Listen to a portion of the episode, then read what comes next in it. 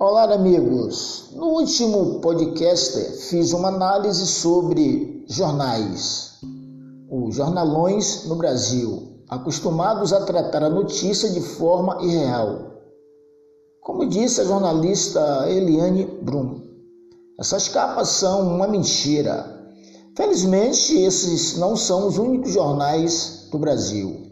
Para hoje eu falar do conceito terrível podendo ser aquele que infunde ou causa terror, assustador, contra o qual não se pode lutar, invencível, torvo, sentindo entre as veias o sangue quente de algo assustador, draconiano, vagando pelas florestas, como reis em guerras de morte com o homem que lhes invade o império que causa ou infunde terror, que produz resultados funestos, aterrorizante, aterrador, amedrontador, angustiante, apavorante, arrepiante, assombroso, escroto, assuntoso, atemorizante, atroz, espantoso, hediondo, horrível, intimidador,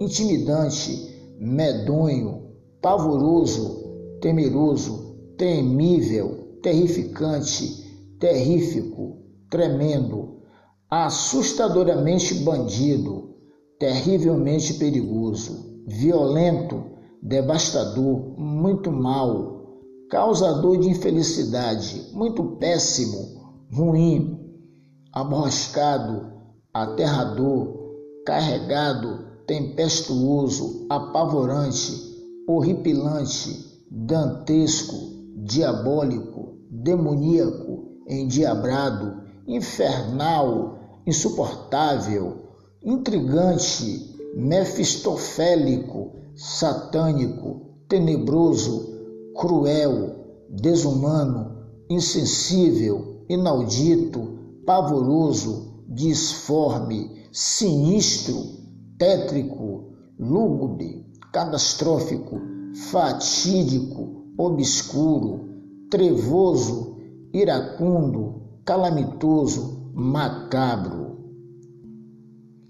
O atual habitante do palácio em Brasília criou a narrativa, indicar um ministro terrivelmente evangélico para a corte, o STF.